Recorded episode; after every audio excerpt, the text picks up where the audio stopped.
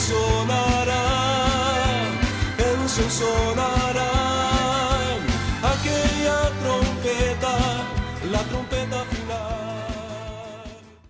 La Iglesia de Cristo de los Ministerios Llamada Final en Phoenix, Arizona, presenta su programa Llamada Final. Conscientes de que vivimos los últimos tiempos y que la humanidad necesita escuchar la verdad eterna de Dios, presentamos el siguiente programa con el pastor José Arriaga. Con ustedes, el pastor José Arriaga con el mensaje de la palabra de Dios.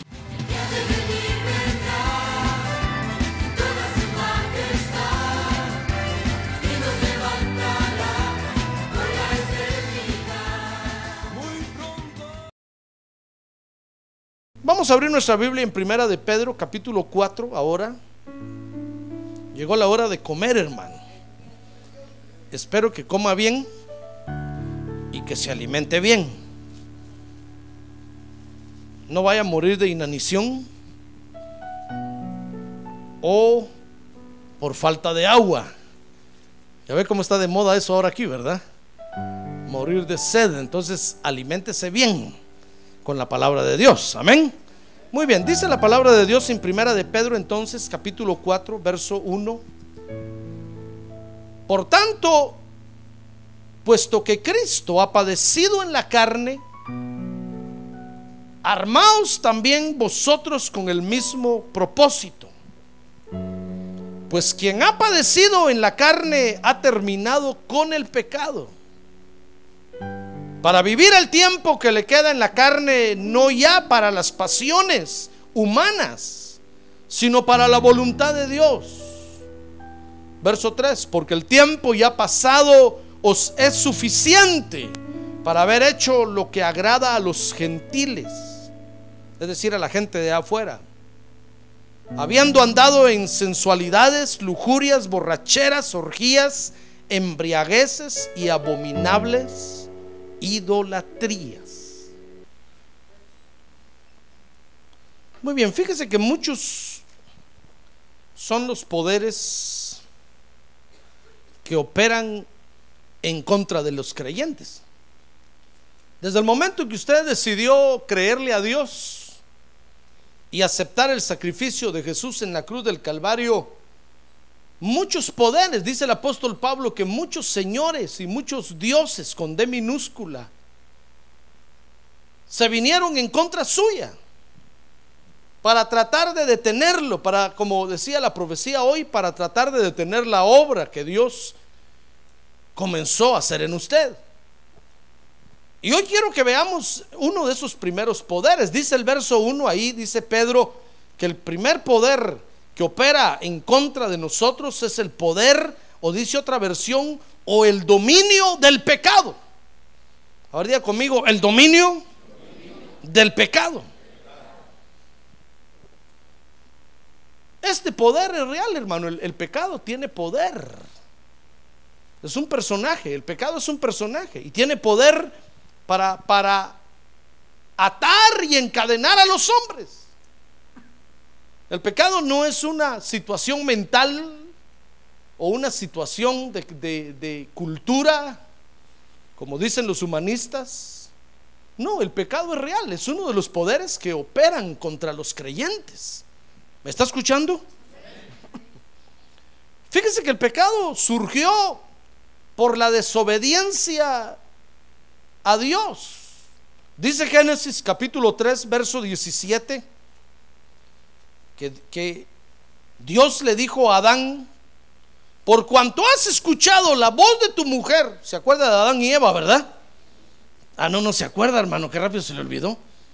Solo me voy unos días de vacaciones y se le olvida la Biblia a usted. Padre Santo, ¿qué voy a hacer yo? ¿Se acuerda de Adán y Eva, verdad? Muy bien. Ahora, si no, aquí se lo voy a recordar yo. Dice que Dios le dijo a Adán, por cuanto has escuchado la voz de tu mujer y has comido del árbol del cual te ordené diciendo, no comerás de él. Mire, Adán resultó comiendo del árbol que Dios le dijo que no comiera de ese árbol. Entonces usted puede, puede, puede leer ahí que Dios maldijo la tierra, no maldijo nunca al hombre Porque Dios hizo al hombre a su imagen y semejanza. Pues a Adán no lo maldijo. Usted puede leer después que a la descendencia de Adán, por ejemplo, a Canaán lo maldijo. Porque ya no era hijo de Dios, sino que era hijo de Adán. Pero Adán no lo maldijo porque es el único hijo de Dios que aparece en la Biblia, a quien Dios hizo a su imagen y semejanza. A la descendencia de Adán. La descendencia de Adán por causa del pecado ya salió toda deforme, hermano. No mire a nadie, míreme a mí aquí. Por eso usted ve que hay unos chaparros, otros altos, otros gordos, otros flacos. Y usted cuando mira a todos los hombres, dice usted, bueno, ¿a, quién, ¿a quién se parecerá Adán de todos estos? Lo mismo pasa con Eva. Pues porque el pecado ha deformado a los hombres a tal grado que cuando nace un ser en la tierra con ciertas deformaciones es por culpa del pecado, no es culpa de Dios. Los hombres creen que son los renglones torcidos de Dios, le llaman. Y creen que Dios es el culpable de que venga alguien con seis dedos o con tres pies, dos con los que camina y uno de alto. O que venga con dos cabezas, o que vengan siameses o pegados por el estómago. Creen que es culpa, no es culpa de Dios, es culpa del pecado. El pecado tiene un poder tan terrible que ha deformado a toda la descendencia de Adán. Pero cuando el hombre desobedeció ahí en Génesis 3:17, lo que sucedió es que permitió que entonces el pecado se metiera a la tierra. Dice Romanos capítulo 5, vea conmigo Romanos capítulo 5, verso 12. Dice, por tanto, tal como el pecado entró en el mundo por un hombre. Mire, el pecado no era del planeta Tierra. Pero cuando el hombre desobedeció, lo dejó entrar. Entró en el mundo por un hombre y la muerte por el pecado. Mire, la muerte, la muerte quirina, la que cantan en la lotería, tampoco era de aquí de la tierra. Pero cuando, pero cuando se metió el pecado, ¿qué le parece que traía de la mano a su amiga llamada la muerte? Entonces dice, y la muerte por el pecado, así también la muerte se extendió a todos los hombres, porque todos pecaron. Cuando, cuando Adán desobedeció, le permitió la entrada al pecado a la tierra. Y con el pecado entró la muerte. Y mire cuánto daño nos hace no solo el pecado, sino que la muerte también. Después vamos a hablar de la muerte, pero ahorita quiero hablarle del poder del pecado para dominar a los hombres. Fíjese que la palabra pecado viene del hebreo awen, que quiere decir iniquidad. Iniquidad quiere decir andar sin ley. Quiere decir vanidad, quiere decir dolor. Y awen es una palabra compuesta primero por Ana, que quiere decir estar fatigado y cansado. Por eso se recordará usted que Jesús un día en su ministerio dijo, vengan a mí todos los cansados y trabajados. No está hablando de que usted se cansa porque corta la yarda ahí de su casa y está cansado y Jesús dijo, vengan a mí todos los que están cansados y trabajados, todos los que trabajan mucho. No, no, no, no está hablando de eso. Está hablando todos los que están cansados por del pecado y todos los que están trabajados por el pecado. El pecado los ha hastiado y los ha agotado, los ha afligido, los ha angustiado. Jesús dijo, miren todos los que están así, que ya no aguantan su vida por causa del pecado, vengan a mí. ¿Y sabe qué dijo? Yo los voy a hacer descansar. Ah, gloria a Dios. Gloria a Dios. Gloria a Dios. Porque un día así estábamos usted y yo, ¿se recuerda? Cansados del pecado y venimos a Jesús y nos hizo descansar. No está diciendo Jesús ahí que el que está trabajado, el que está trabajando eh, overtime y está muy cansado, venga y va a descansar, ya nunca más va a trabajar. Porque el evangelio no es de araganes, hermano, no es para araganes. El evangelio es para gente trabajadora. para gente que se esfuerza y lucha en la vida, para gente ocupada. Muchos creen que el Evangelio es para gente aragana, pero no. Me recuerdo que un tiempo íbamos al parque a predicar y cuando estábamos en el parque predicando, se acercó un hombre y nos dijo, de seguro que ustedes no tienen nada que hacer, ¿verdad? Pero están gritando aquí, van a gritar a sus casas, nos dijo, van a trabajar araganes. Pues, pues sabe, fíjese que nos juntábamos en el parque a las, 2, a, a las 12.30 del mediodía y de 12.30 a 2 de la tarde predicábamos en el parque, porque era el tiempo del lonche. Y en el tiempo del lonche muchos hermanos salían de las empresas y se iban al parque. Y los que estábamos estudiando llegábamos al parque a esa hora, eh, en el tiempo que teníamos precisamente para comer algo, y dejábamos de comer por ir a predicar. Y nosotros le dijimos, nosotros no somos gente aragana, somos gente ocupada. Lo que pasa es que tenemos este tiempo ahorita libre y lo ocupamos para predicar el Evangelio.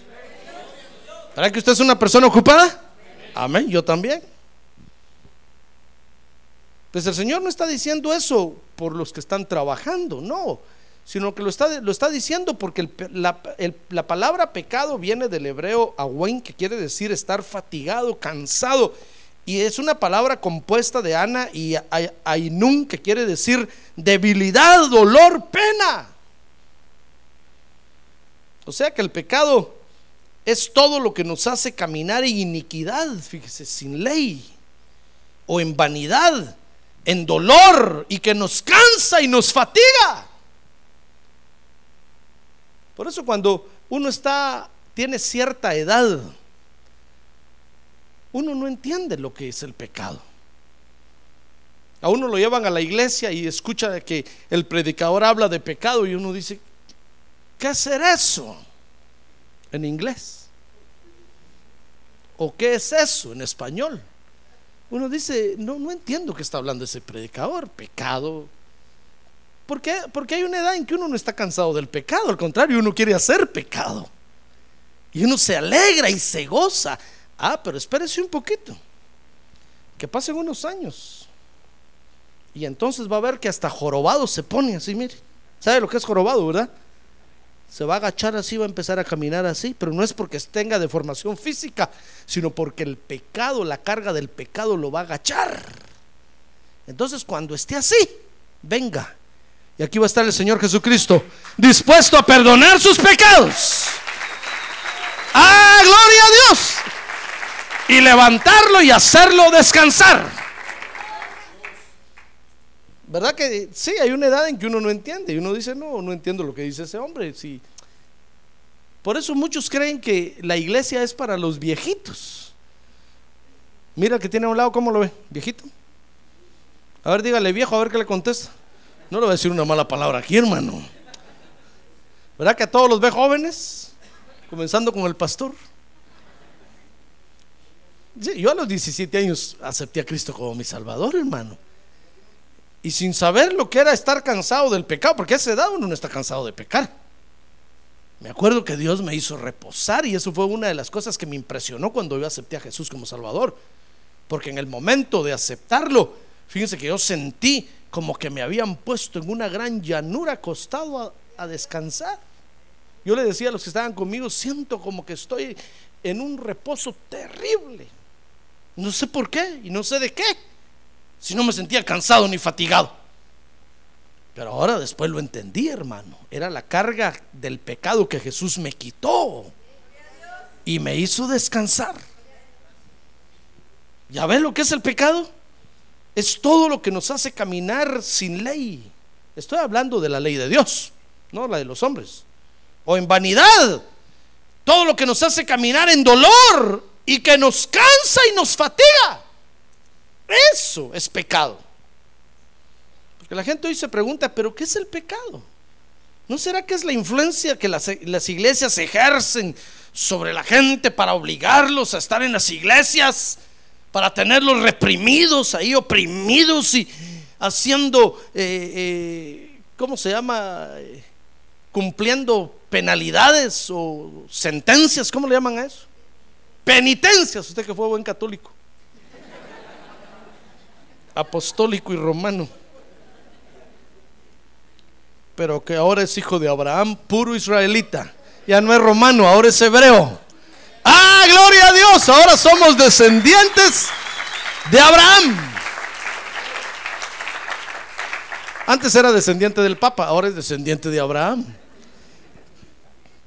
Pues el pecado no es ninguna invención humana, ni un instrumento o arma de los hombres para someter a otros hombres. No, hermano, el, pe- el pecado es un personaje y es real. Es real a tal grado que cansa y fatiga y fastidia a los seres humanos. Fíjese que el pecado nace en los seres humanos debido a, la a, la a su desobediencia a Dios. Y entonces dice Romanos capítulo 7, verso 7, habla, conmigo el libro de los Romanos capítulo 7. Y vamos a ver ahí algunos versos. Dice el verso 7 que debido a la desobediencia a Dios, entonces Dios le dio a los hombres una ley. Y dice entonces, ¿qué diremos entonces? Romanos 7, 7. ¿Es pecado la ley? De ningún modo. Al contrario, dice Pablo, yo no hubiera llegado a conocer el pecado si no hubiera sido por medio de la ley. Porque yo no hubiera sabido que lo que es la codicia si la ley no hubiera dicho, no codiciarás. ¿Verdad que es correcto eso? Pero el pecado, dice el verso 8, aprovechándose del mandamiento, produjo en mí toda clase de codicia. Porque aparte de la ley, el pecado está muerto. Pues sí, hermano. ¿Cómo, cómo, podría, us- ¿Cómo podríamos nosotros saber qué es malo si Dios no hubiera dicho lo que es malo? ¿Comprende? Si a usted no le dicen que pasarse un semáforo en rojo es malo, nos pasaríamos todos los semáforos en rojo, hermano. Pero la ley dice que en rojo es stop. Entonces usted dice eh, en rojo es stop. A menos que tenga aquella enfermedad de la vista que confunde los colores. Hay una enfermedad de la vista que el rojo lo ve como verde y el verde como amarillo y el amarillo como, como rojo. Y cuando van manejando no saben si está en verde o en rojo, hermano. Daltonismo creo que se llama eso. Pero conociendo que Dios en su ley dice, dice ahí el apóstol Pablo, lo que es el pecado, entonces nosotros los hombres sabemos ahora lo que es el pecado. Ahora, los hombres cuando nacemos en la tierra, dice entonces Romanos 7, 9, nacemos con el pecado dormido dentro de nosotros. Es que ese es el problema, hermano. Cuando usted va a la sala cuna aquí, por ejemplo, de la iglesia y ve a todos los bebecitos ahí en las cunas, qué bonitos se ven, hermano. Usted dice, qué bonito ese bebé. Tiene cara, se parece al papá, pero se va a componer, dice usted. Cuando sea grande se va a arreglar. Pobre bebé, dice usted se parece a, los abuelos, pero ya va a crecer y se va a componer. Usted a, to- a todos los bebés usted les ve caras de ángeles. Por eso los humanistas a todos los niños los meten al cielo, hermano. Porque dicen es un inocente. Ah, pero no sabe qué es lo que tiene realmente metido ahí adentro. Espérese que crezca. Y hay unos que son unos monstruos, hermano. Imagínese, usted iba a meter al cielo a ese. ¿Qué va a hacer al cielo? Dios dice, ah, no, no, yo no lo quiero si esto es un monstruo. Lo que pasa es que está chiquitito. Tiene dormido ahí la maldad adentro. Pero cada, cuando nosotros crecemos, entonces nos damos a conocer lo que realmente somos, hermano. Es como el matrimonio. Mire que, cuánta, cuánta, cuánto parecido tiene nuestra vida al matrimonio. Cuando usted se casa, qué bien se ve el novio, qué linda se ve la novia, hermano. Mire, todos se ponen de pie para ver a la novia entrar. Qué elegante la novia con el vestido blanco. Ja. Pero espérese unos años. Va a ver si no del vestido hace una horca y quiere ahorcar al esposo ahí.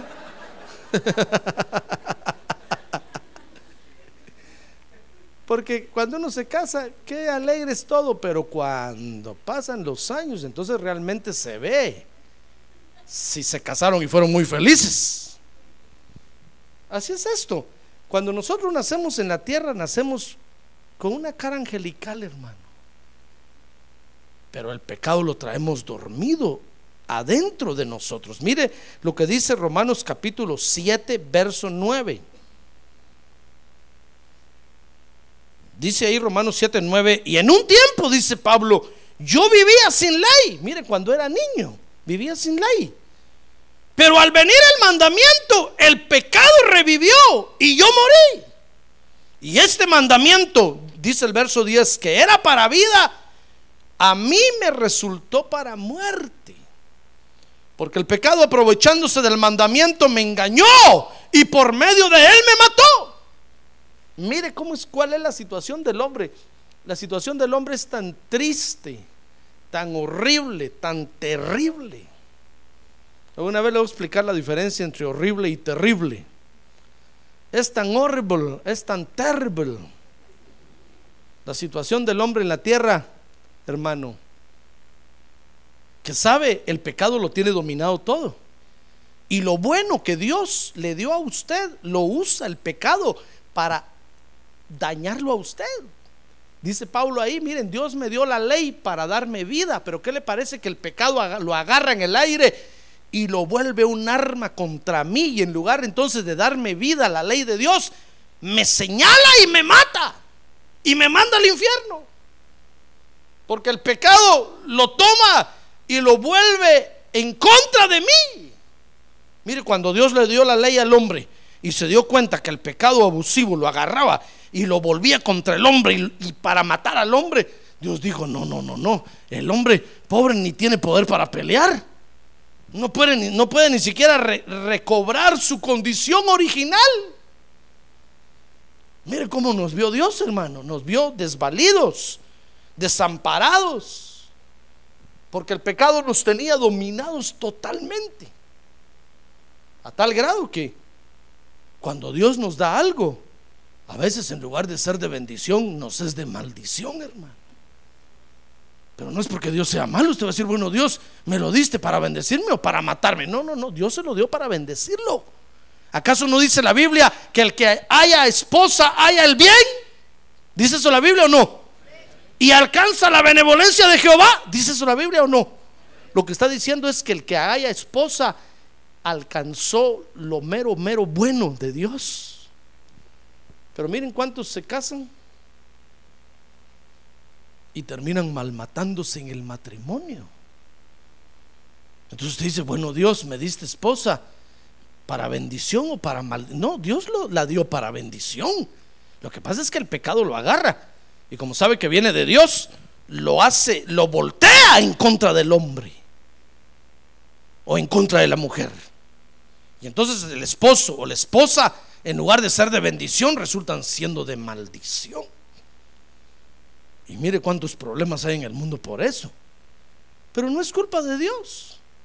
Lo que sucede es que hay un personaje en la tierra que se llama Don Pecado. A ver, dígale, Don Pecado. Ah, no, pero recio, con respeto, pero, pero recio. Don Pecado. Y ese don tiene poder, aunque usted no lo crea. Es como aquellos que dicen, ah, no, yo los brujos, yo, yo no creo en el poder de los brujos, dice la gente, y cree que con eso ya se los quitó de encima. Los brujos se ríen, porque tienen poder, realmente tienen poder. Y pueden embrujar a la gente, la pueden detener, la pueden amarrar, cuántas maldades hacen. Y la gente dice, no, eh, los brujos no tienen poder, yo no creo en ellos. A ver, tíreme las cartas ahí, a ver, yo no creo en eso, pero échemelas. Tienen poder, hermano es el poder de la maldad. Pero muchos dicen, no, yo, yo creo, no, tienen poder. La Biblia dice que tienen poder. ¿Acaso no? Cuando Aarón tiró la vara, ¿se acuerda de la vara? Dice que el, faraón dijo, ah, no, eso, eso, es fácil. A ver, llamó a Janes y Jambre, sus dos brujitos. Llegaron los brujitos y miraron la vara. También tiraron sus varas y también se volvieron serpientes. ¿Es poder eso o no es poder? Claro que es poder. Usted no le puede decir, no, no era poder. Claro que es poder. Lo único es que dice la Biblia que la vara de Aarón se tragó a las otras serpientes. Porque el poder de Dios es más grande que el poder de, del enemigo. Ah, gloria a Dios. Gloria a Dios. Es más poderoso el que está con nosotros que el que está en contra de nosotros, hermano. pero tienen poder. No puede usted decir, no, eso no tiene, tienen poder. Por eso el Señor Jesús nos dio poder para reprenderlos y echarlos fuera en su nombre. Si no tuvieran poder, hubieran dicho, ah, no se preocupen por esos, esos. Esos caen solos. Pero no, hay que reprenderlos y hay que pelear espiritualmente contra ellos. Mire, aquí en esta ciudad donde estamos, estamos peleando espiritualmente contra ellos. ¿Sabe usted eso? Claro, porque tienen poder. ellos son los encargados de regar la maldad por la ciudad. Cuando la maldad crece en una ciudad es porque los creyentes están dormidos. Si la maldad está creciendo en nuestra ciudad, si hay muchas muertes, muchos baleados, es culpa de nosotros, hermanos. Nosotros estamos aquí para contrarrestar esa maldad. Pero ¿qué hacemos? Miramos las noticias y decimos, va, qué bonito. Decimos, la policía no hace nada. Los policías no pueden hacer nada, hermano. Si no es físicamente el asunto. Dice la Biblia que no es con espada ni con ejército sino con el Espíritu Santo de Dios. ¿Se da cuenta? Ah, entonces es porque nosotros nos estamos durmiendo en nuestros laureles. Entonces, entonces sale esto por lo que el apóstol Pablo dice aquí, dice el capítulo 7, verso 9. Cuando él era niño, está diciendo en otras palabras, vivía sin ley. Porque cuando uno está, es niño, hermano, está en una etapa de inocencia y el pecado lo tiene dormido adentro. Pero cuando uno llega un momento que abre los ojos y conoce la ley de Dios, entonces ese mandamiento que Dios nos dio para hacernos nacer de nuevo, el pecado que está dentro de nosotros, mira, el enemigo lo tenemos dentro de nosotros, ¿ya se dio cuenta? Eso es lo más terrible, que el enemigo no está afuera, está dentro de usted. El enemigo es más despierto que usted. Cuando usted va a agarrar la ley de Dios al fin y dice voy a, voy a agarrar la ley de Dios, el enemigo la agarra y la agarra como un arma y lo acusa a usted. Eso está diciendo Pablo ahí. Llega una, una edad, una determinada edad, cuando conocemos la ley de Dios y entonces el pecado cobra poder en nosotros, hermano. Mire cómo se forma o cómo opera el pecado en, los seres humanos. Y cuando el pecado cobra poder dentro de nosotros, es cuando nos comienza a hundir. Dice Romanos capítulo 7, verso 12, que esto sucede porque el pecado usa lo bueno para dañarnos. Por eso todo, todo lo bueno que Dios ha hecho y le ha dado a los hombres, los hombres lo han usado para mal. Pero es el pecado que mora dentro de ellos el que lo ha volteado y lo ha hecho para mal. Mire, Dios, ¿sabe usted que Dios nos dio toda la naturaleza que usted ve, verdad? ¿Sí o no? Sí. Pues ¿sabe qué hizo un, individuo en el África un día? Miró una changa y dijo, que changa más guapesa. Miró una mona, pues, un, un, un monkey. Por si usted no entiende changa o mono o mona o monkey. Y dijo, ¿qué cuerpazo tiene esa changa? Y sabe, se metió con la changa y entonces apareció el SIDA. Y se regó el SIDA así en todo el mundo. Y mire ahora cuántos ciudadanos hay. Y no pueden parar el SIDA, hermano.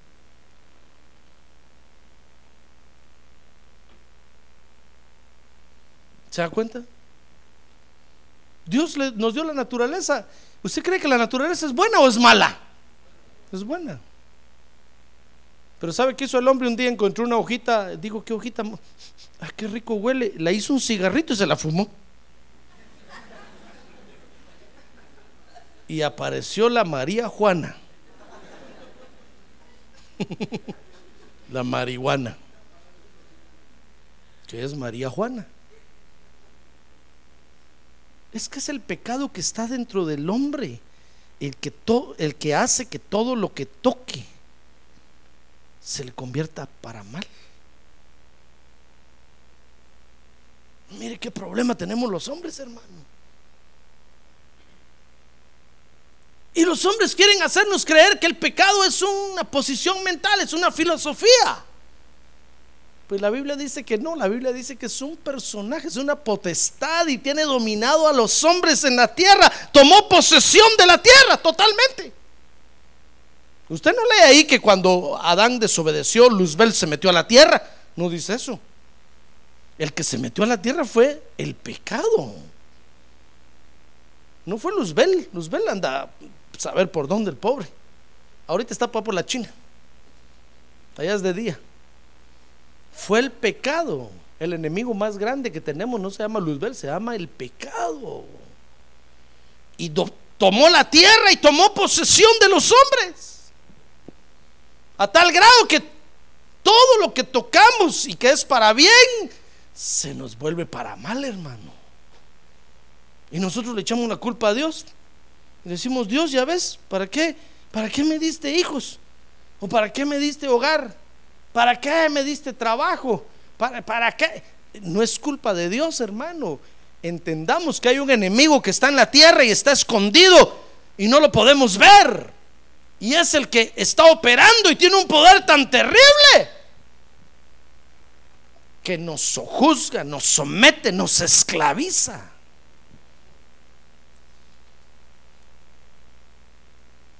Todo lo que Dios nos da para bien hace que se nos convierta para mal. Dice Romanos capítulo 7, verso 14, que entonces, debido al poder que tiene el pecado, venimos a ser esclavos del pecado. Dice, porque sabemos que la ley es espiritual, pero yo, dice Pablo, soy carnal, vendido a la esclavitud del pecado.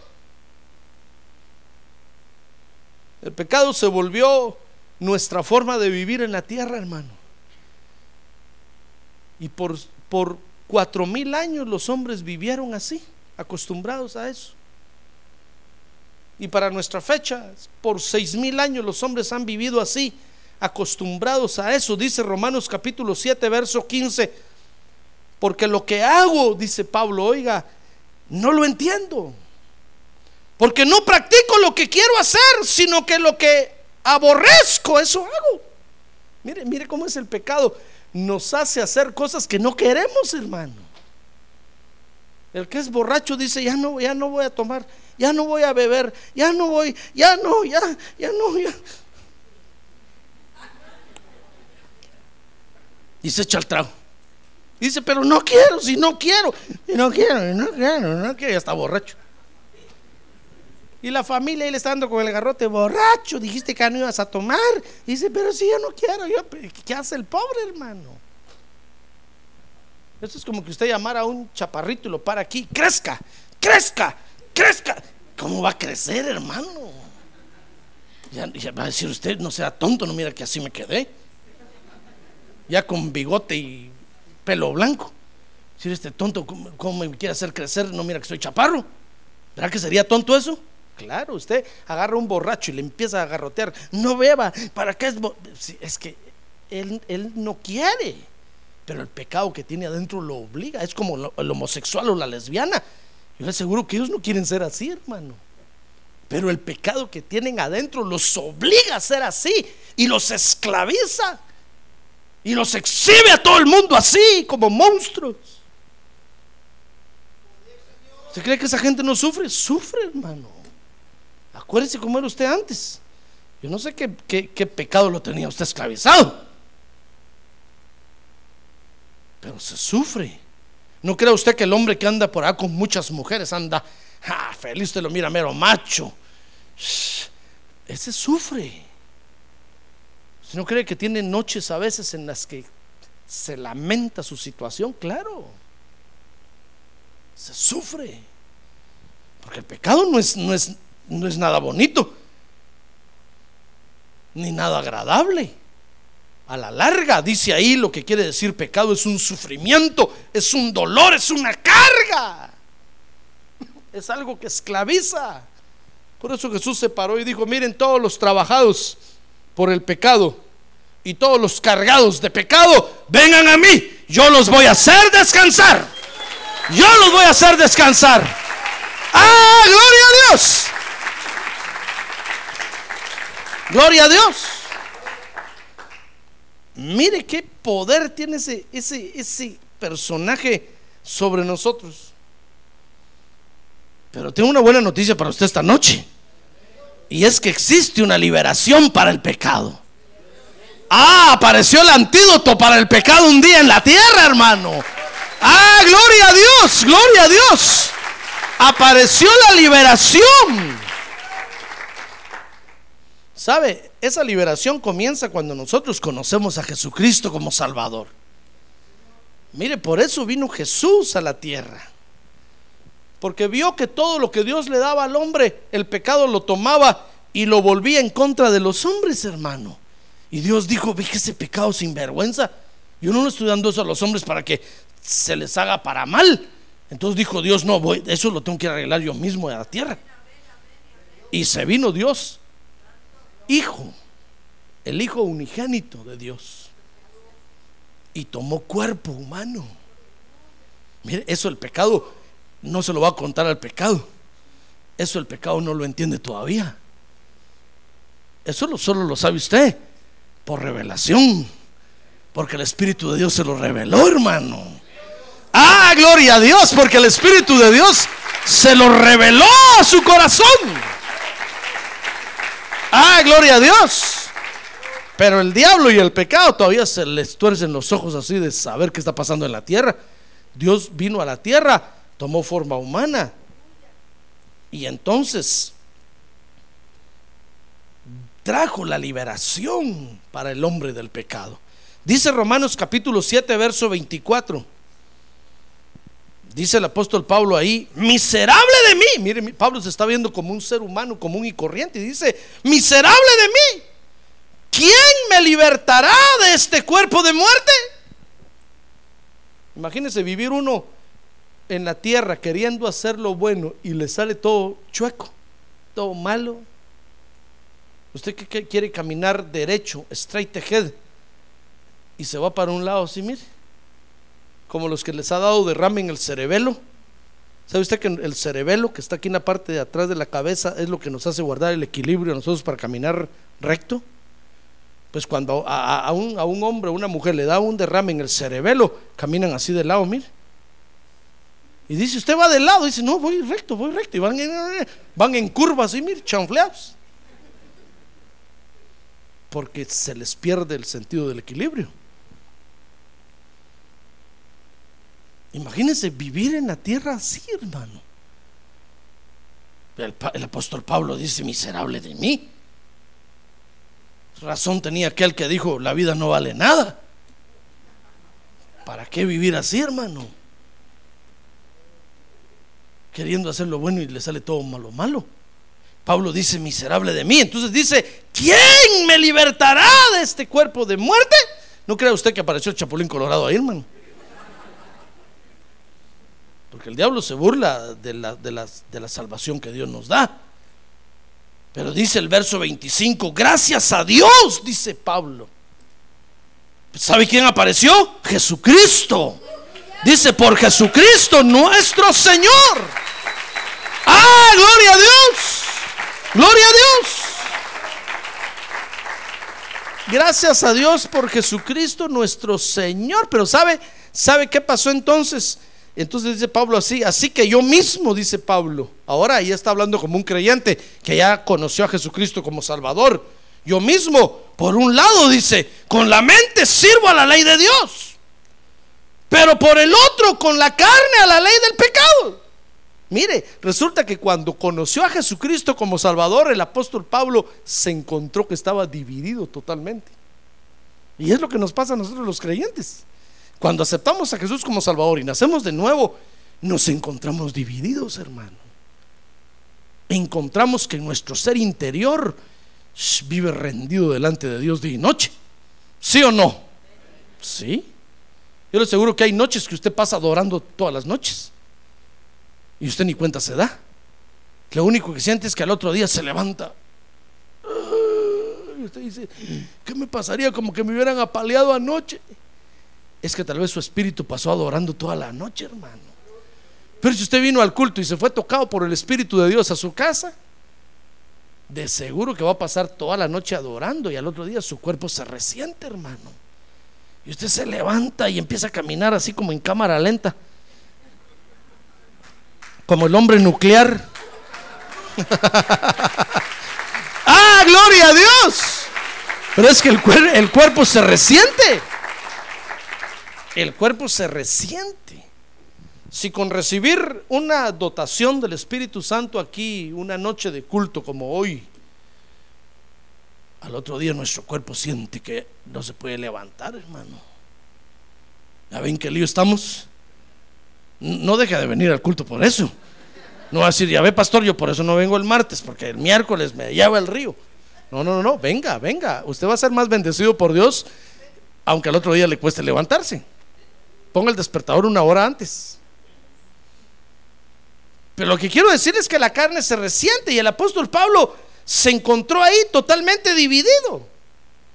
Se encontró que su ser estaba dividido y esta división se debe, dice Efesios 1.7, primero por el sacrificio de Jesús en la cruz. Leamos Efesios capítulo, capítulo 1, verso 7, dice, en Él, hablando de Jesucristo, tenemos redención mediante su sangre, el perdón de nuestros pecados, según las riquezas de su gracia. Mire, fíjese que por la sangre de Cristo en la cruz del Calvario, nosotros somos limpiados del pecado, hermano. Ahí comienza la división. Y entonces usted viene después, dice Romanos capítulo 6, verso 3, y usted se bautiza en agua. ¿Y sabe qué pasa? Dice Romanos capítulo 6, 3, o no sabéis que los que hemos sido bautizados en Cristo Jesús, hemos sido bautizados en su muerte. Por tanto, verso 4, hemos sido sepultados con Él por medio del bautismo para muerte. Mire, ese es el bautismo en agua, por eso es metido dentro del agua totalmente. A fin de que como Cristo resucitó de entre los muertos por la gloria del Padre, así también nosotros andemos en novedad de vida. O sea que cuando nos bautizan en agua, fíjese que nos sepultan. Eso es lo que pasa. O sea que el que lo bautiza a usted en agua es un sepulturero en ese momento, hermano. Y usted viene sin caja de muerto. Pero usted viene y lo meten dentro del agua. Por eso el que lo bautizan dentro del agua hay que meterlo bien dentro del agua. Que no le quede la mano afuera, porque la mano después puede hacer un montón de cosas. Por eso muchos dicen que cuando hay, hay, bautismos hay que bautizarlos con todo y la billetera también. Porque si dejan la billetera afuera, después no quieren dar nada. Hay que meterlos bien dentro del agua. Porque es, es una sepultura. Entonces dice Pablo ahí, y nos levantan. Y salimos del agua como Jesucristo salió resucitado. En ese momento resucitamos a una nueva vida. La nueva vida en Cristo Jesús. Ah, gloria a Dios. Démosle un aplauso al Señor. Gloria a Dios. Gloria a Dios. Y entonces dice el verso 5, Romanos capítulo 6, porque si hemos sido unidos a Él en la semejanza de su muerte, ciertamente lo seremos también en la semejanza de su resurrección. Verso 6, sabiendo esto, oiga, y esto es lo interesante de esto, hermano, oiga cómo opera el poder de la sangre de Cristo en nosotros. Sabiendo esto, que nuestro viejo hombre fue crucificado con Él para que nuestro cuerpo de pecado, oh, ahí está lo que estaba dentro de nosotros, hermano. Miren qué momento sale a relucir. ¿Qué le parece que no hay nada escondido dentro de usted? Que Dios no lo saque a luz, hermano. Así es que aquel don pecado que tenía usted adentro muy bien escondido, Pablo le llama ahí el cuerpo de pecado. En el bautismo en agua, no aguanta el bautismo en agua. Por eso el bautismo en agua es muy importante, hermano. Hay muchos que no le dan importancia al bautismo en agua. Dicen, no, si a mí el que, el que me salvó es Cristo, dicen. Sí, pero hay que aplicarse la salvación a la vida. Porque cuando uno se bautiza en agua, dice ahí el verso 6, el cuerpo de pecado queda destruido. Dice otra versión, queda inoperante, a fin de que ya no seamos esclavos del pecado. ¿Se da cuenta? Mire lo que sucede en el bautismo en agua. Y nosotros ni sabíamos, hermano. Cuando a usted lo bautizaron en agua, en el momento de meterlo en el agua, ¿sabe quién se quedó ahogado ahí? El poder del pecado que estaba dentro de usted, ahí se quedó ahogado. Solo sacó burbujas. Por eso cuando bauticen en agua, mejor si lo tienen unos cinco minutos ahí bajo el agua, hermano. No, no va a tener cinco minutos, se ahoga también el creyente. Hay que ahogar el cuerpo de pecado, pero no al creyente. ¿Sabe usted que cuando, que cuando comenzó a resurgir la doctrina del bautismo en agua en, en el año 1530 por ahí, porque primero surgió la doctrina de la salvación por fe con Martín Lutero en 1515.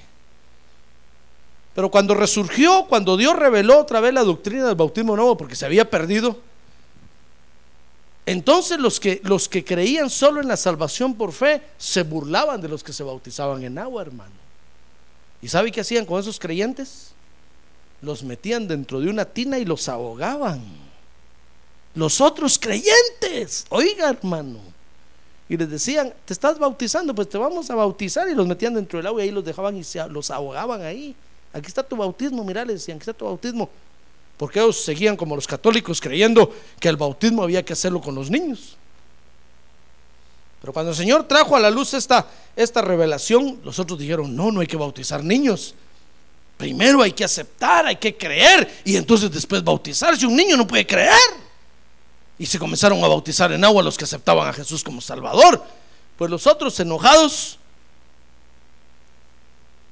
los comenzaron a ahogar, hermano y les pusieron de apodo los rebautistas.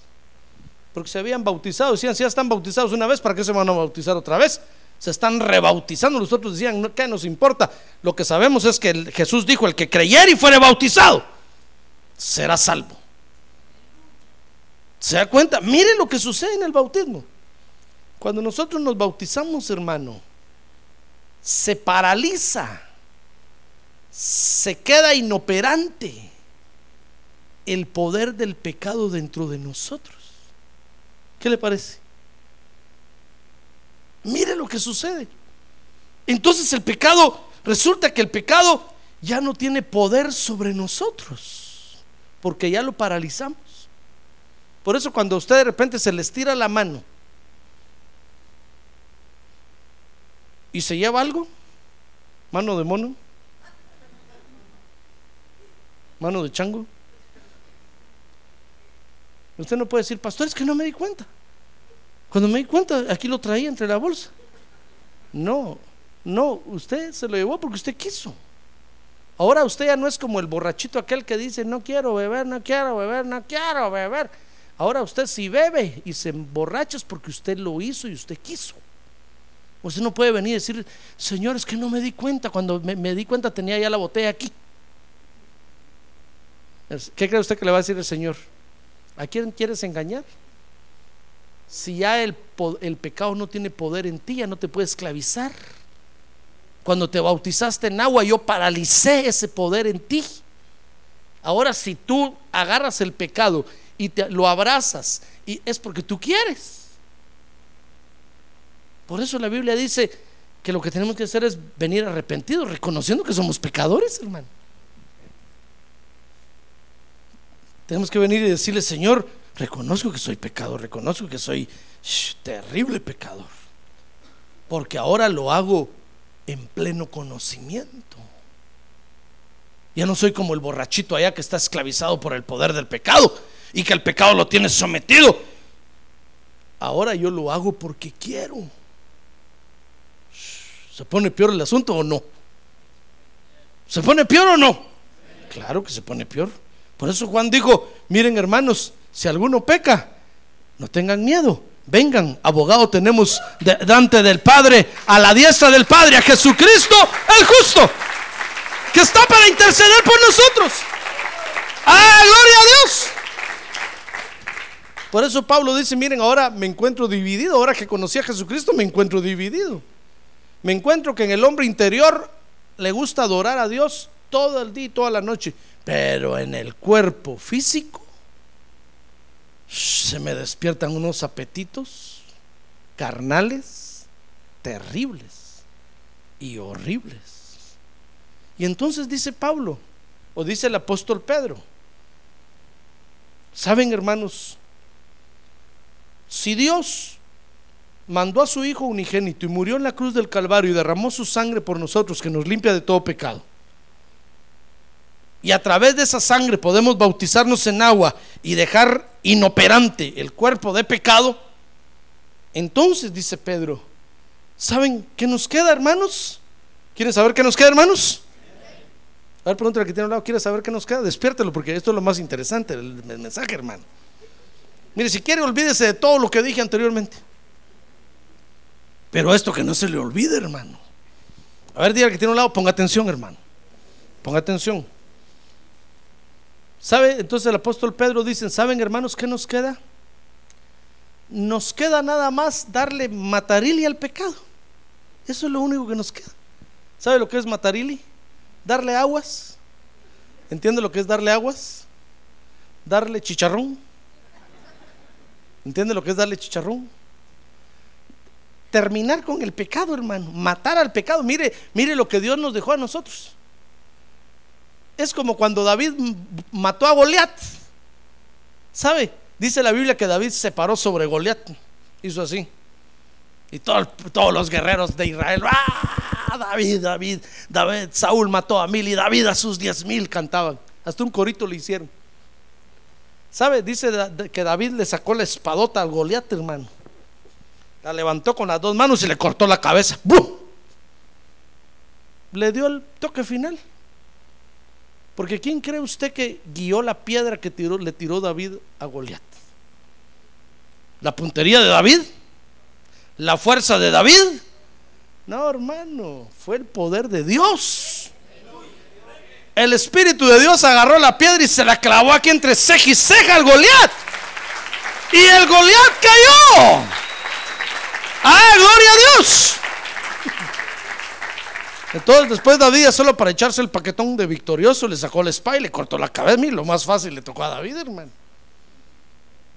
Pues lo mismo está haciendo Dios con nosotros. Nosotros somos los Davides de Dios, los pequeños de Dios.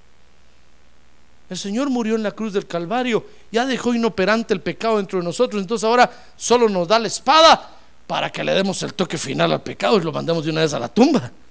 Para que le digamos requiesca timpache que en italiano quiere decir descansa en paz. Solo eso aprendí de las misas, porque solo cuando moría alguien iba a la iglesia, hermano. Y el cura decía, requiesca timpache. ¿Ya ve lo que Dios nos dejó?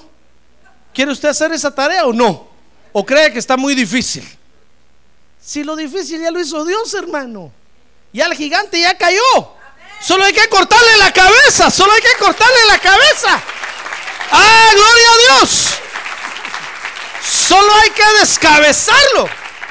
¿Y sabe cómo hay que descabezarlo? Entonces dice Pedro, miren hermanos, ahora solamente nos queda terminar con el pecado para que ya no tenga poder sobre nosotros. Dice primera de Pedro capítulo 4 verso 1. Lo que hay que hacer, mis estimados hermanos, primera de Pedro capítulo 4 verso 1 puesto que Cristo ha padecido en la carne, armaos también vosotros con el mismo propósito. Pues quien ha padecido en la carne ha terminado con el pecado. ¿Sabe qué, qué, tenemos que hacer nada más? Padecer en la carne, hermano. Eso es todo. En otras palabras, lo que tiene que hacer es hacer sufrir a su carne. Y de esa manera usted le va a cortar la cabeza al gigante. Ya lo más difícil y lo más terrible y horrible lo hizo Dios. Ahora nos queda a nosotros solo lo más fácil. ¿Y qué es lo más fácil? Padecer en la carne. ¿Quiere usted fumarse un cigarrito de marihuana? Dígale a su carne, sufrí carne, sufrí. Te voy a hacer sufrir, pero no me lo fumo. Sufrí como los machos. ¿Quiere usted agarrar lo, prohibido? Dígale su carne, te voy a hacer sufrir. pero no lo hago. Y su carne va a empezar a sufrir. Ay, cómo sufro. Tiene usted sufrir. No te vas a morir, por eso no te vas a morir. Por eso no te vas a acabar. Al contrario, vas a engrandecer más el nombre de Dios. Ah, gloria a Dios, vas a hacer crecer más el nombre de Dios. Ah, gloria a Dios. Mire, Jesús padeció en la carne y sabe, y cuando, cuando padeció en la carne terminó con el poder del pecado, con el dominio del pecado. Entonces, ¿qué tenemos que hacer nosotros? Hacer lo que resta, hermano, que es únicamente padecer en la carne. Y al tiempo que vivimos, dice Primera de Pedro capítulo 4, verso 2, que es el tiempo futuro, que es lo que realmente nos, nos, nos importa. Verso 2, para vivir el tiempo que le queda en la carne, su futuro, hermano. A ver, digan, mi futuro. Es más recio, mi futuro. Dígale que tiene a un lado, su futuro, hermano. Para vivir el tiempo que le queda en este cuerpo, no ya para las pasiones humanas, sino para la voluntad de Dios. Pero con eso usted está matando, cortándole la cabeza al gigante. ¿Quiere ser lo que resta o no? Bueno, usted me dijo que sí antes, aunque ahora no diga nada. Ya lo dijo. Lo que nos resta es más fácil. Mire, ¿moriría usted en la cruz del Calvario por el pecado? ¿Verdad que no? Qué horrible eso, hermano. Dejaría que lo, le pusieran una corona de espinas, que lo desangraran todo, así como desangraban al cordero. ¿Verdad que no? ¿Sí o no? No me va a decir, yo sí, hermano. Porque qué masoquista terrible sería usted. No, hermano. Ninguna tortura, nada por el pecado. El Señor lo hizo porque era el único que podía redimirnos con su sangre.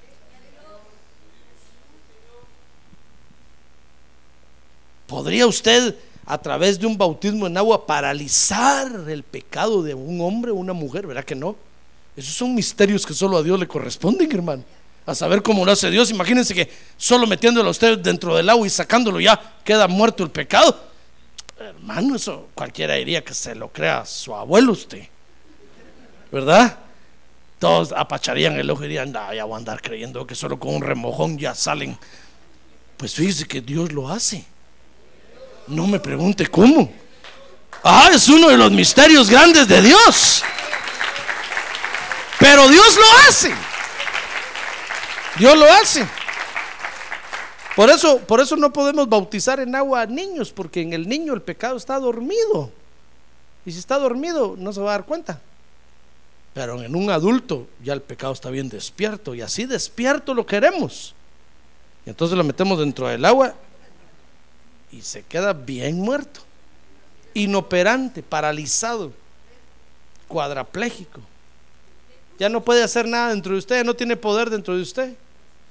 Entonces lo único que resta es solo decirle a la secuela, al efecto que dejó dentro de usted, muy bien efecto, ya no puedes hacer nada. Ya no tienes poder sobre mí. No, pero le va, le va a decir por dentro, no, pero ahí vas a ver, me vas a rogar. Usted dice, pues no, en el nombre de Jesús, no, porque ya quedaste inoperante. Y el efecto, el daño que dejaste en mí, lo voy a dominar en el nombre de Jesús. ¡Ah, gloria a Dios! ¡Gloria a Dios! ¡Gloria a Dios! ¡Gloria a Dios! Y entonces dice Pedro, muy bien, entonces el tiempo que nos queda por vivir, hermano, vivámoslo.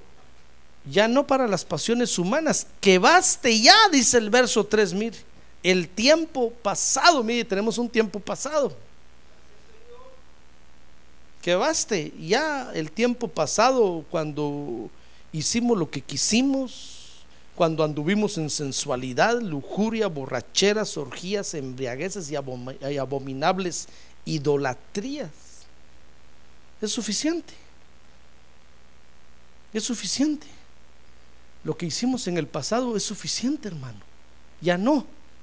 Hoy tenemos el poder para decir, aquí terminó esto.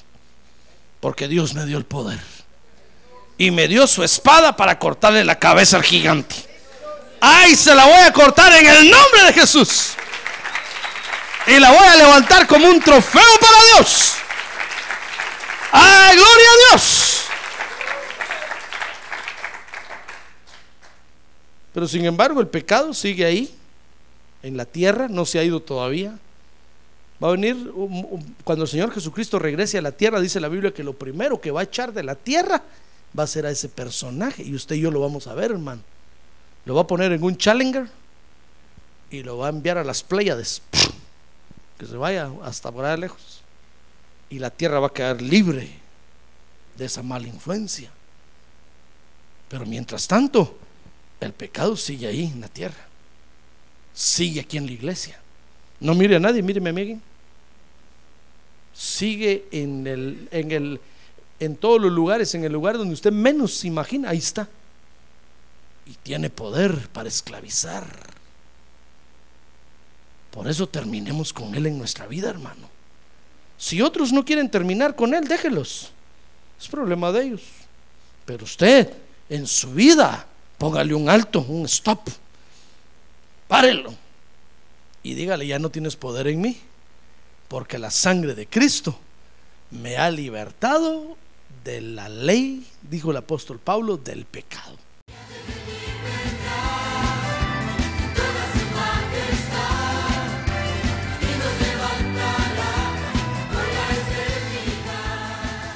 La Iglesia de Cristo de los Ministerios, llamada final en Phoenix, Arizona, cumpliendo con la comisión de Joel 2.1, presentó su programa, Llamada Final.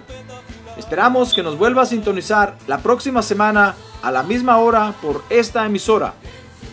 Los invitamos a nuestras reuniones en el 6023 Norte 71 Drive, esquina con Bethany Home Road. Para mayor información puede llamarnos al 623-934-1259 o visitarnos en la internet al www.llamadafinalphoenix.com.